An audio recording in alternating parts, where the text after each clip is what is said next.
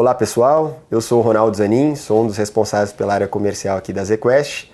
Hoje a gente está fazendo a gravação do podcast referente ao mês de julho, com a presença do Lawrence Mello, responsável pela gestão dos fundos de crédito privado aqui na ZQuest. E acho que como a gente sempre faz, Lawrence, se você puder passar para a gente um pouco da sua leitura do cenário, tanto local quanto internacional, e obviamente como esses cenários vêm impactando o mercado de crédito. Ah, legal. Por favor. Pessoal, olá pessoal, prazer estar com vocês aqui mais uma vez, né? E assim, essa pergunta é ampla, vamos tentar deixá-la o mais curta possível, né? Ah, vamos primeiro começar aqui local, que eu acho que é um pouco mais rápido, e depois a gente passa no internacional.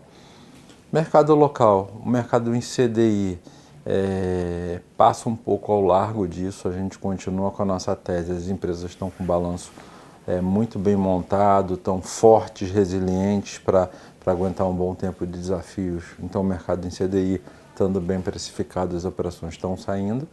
O mercado em PCA é, ainda na mesma é, lógica do CDI, talvez um pouco mais sensível ao nível que está em juro real, né? Então o juro real ele passou por um pico aí um pouco antes do Copom e da, da, da é, com, também conversando um pouco com o cenário internacional é, de um medo de recessão global, então as taxas ficaram com muito prêmio. Então foi um mercado que tudo que saía é, para a rua você conseguia, as empresas eram bem sucedidas.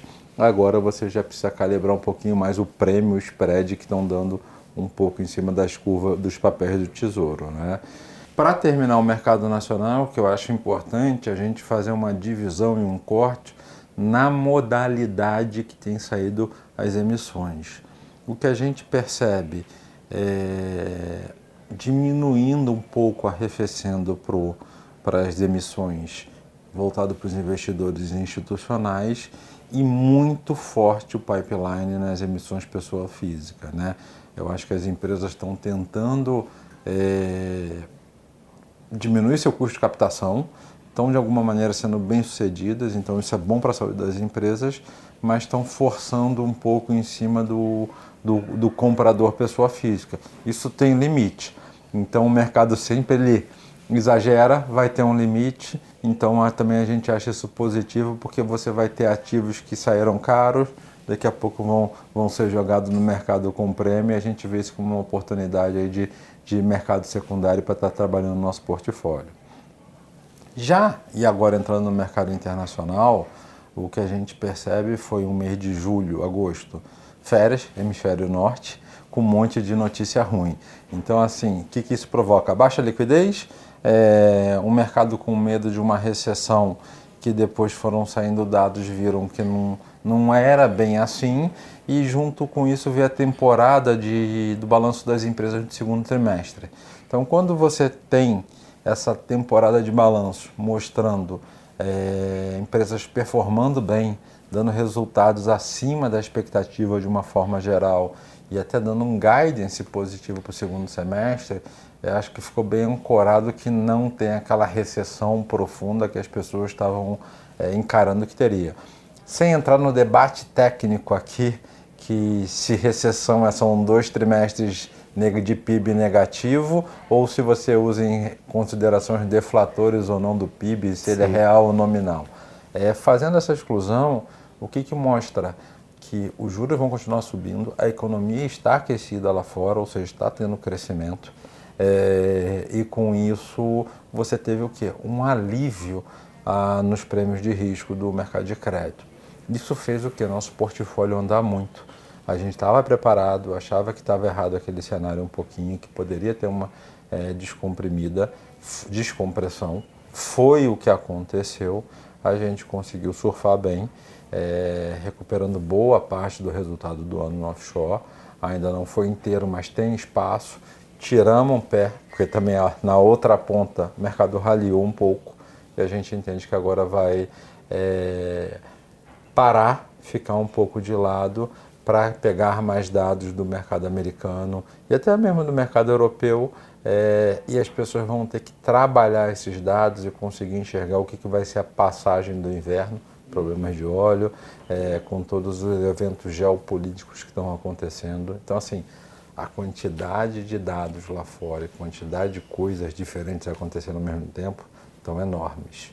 É, então é um cenário que realmente está tá hostil para você trabalhar e tomar qualquer tipo de posição convicta. Ótimo, Lawrence. Obrigado pelo panorama macro dedicado ao mercado de crédito, tanto internacional quanto local.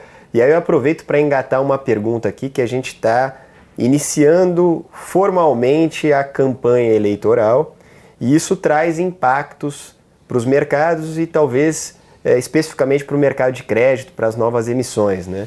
Como é que você está enxergando esse momento e como que você vem traduzindo as suas percepções na gestão dos fundos? Tá.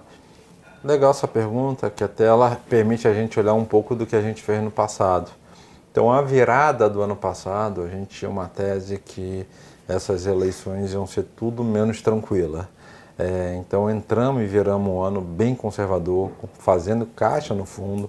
Passamos janeiro e fevereiro, inclusive aumentando a quantidade de caixa que a gente entendia que ia ser bem turbulento desde o início. É, nos surpreendeu, não foi o que aconteceu. É, isso até bate um pouquinho na performance dos fundos nacionais, né, dos fundos locais, porque você deixa de ter um pouquinho de rentabilidade, mas nada que comprometa o ano. É, e corremos atrás, até numa percepção que o mercado estava mais é, permissivo. Fizemos isso, mas é no íntimo a nossa tese é que vai ser alguma coisa que você tem que prestar atenção e merece atenção. O que a gente está percebendo agora é o mercado tirando um pé, é, ou seja, realmente querendo digerir se, se vai ser um candidato ou outro e as consequências disso para o próximo ano, que eu acho que você consegue analisar um pouco melhor e tentar fazer a inferência para os próximos quatro anos, que é um pouco mais difícil. Então, como é que eu trago isso? Realmente o mercado de crédito vai tirar o pé vai continuar um pouco forçando a barra em cima da pessoa física, como a gente falou, é, mas em algum momento isso também deve bater um pouco no apetite da pessoa física. É, o que nos deixa tranquilo é que as empresas fizeram um trabalho de casa. Desde o ano passado elas foram reperfilando suas dívidas, aumentando o prazo.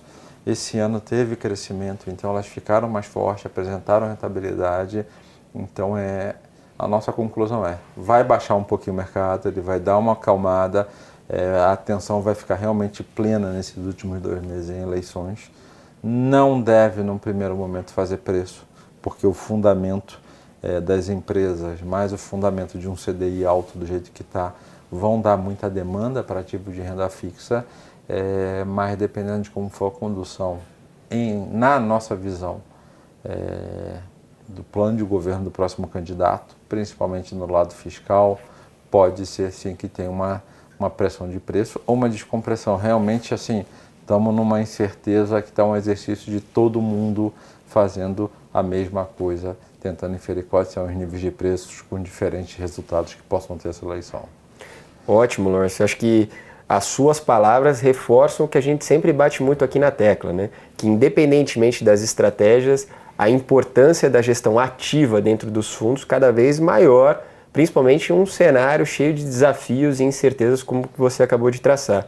E isso a gente aplica nos fundos, sejam os fundos mais conservadores, sejam os fundos mais sofisticados. Vale aqui também a consideração, o Lawrence falou bastante do mercado internacional, os nossos fundos, principalmente o Altro e o Supra, se utilizam de estratégias nos mercados internacionais para extrair resultados e a gente vem ao longo dos anos conseguindo entregar isso para os nossos cotistas e eu não tenho a menor dúvida que a leitura do cenário combinado com essa gestão ativa dentro dos fundos tende a trazer excelentes resultados para os nossos cotistas. Lawrence, tem mais algum ponto que você queria destacar? Eu acho que para, para esse nosso podcast é, essa é a principal mensagem, né? E acho que é o que está em cima da mesa e mostrar para os nossos cotistas que é, vamos fazer um trabalho com prudência, é, entendendo cenários e realmente montar posições na hora que você tiver uma visibilidade melhor do, do jogo de xadrez aqui que está que tá na nossa frente. Maravilha. Obrigado, Lawrence. Obrigado a todos que estão nos ouvindo e até a próxima.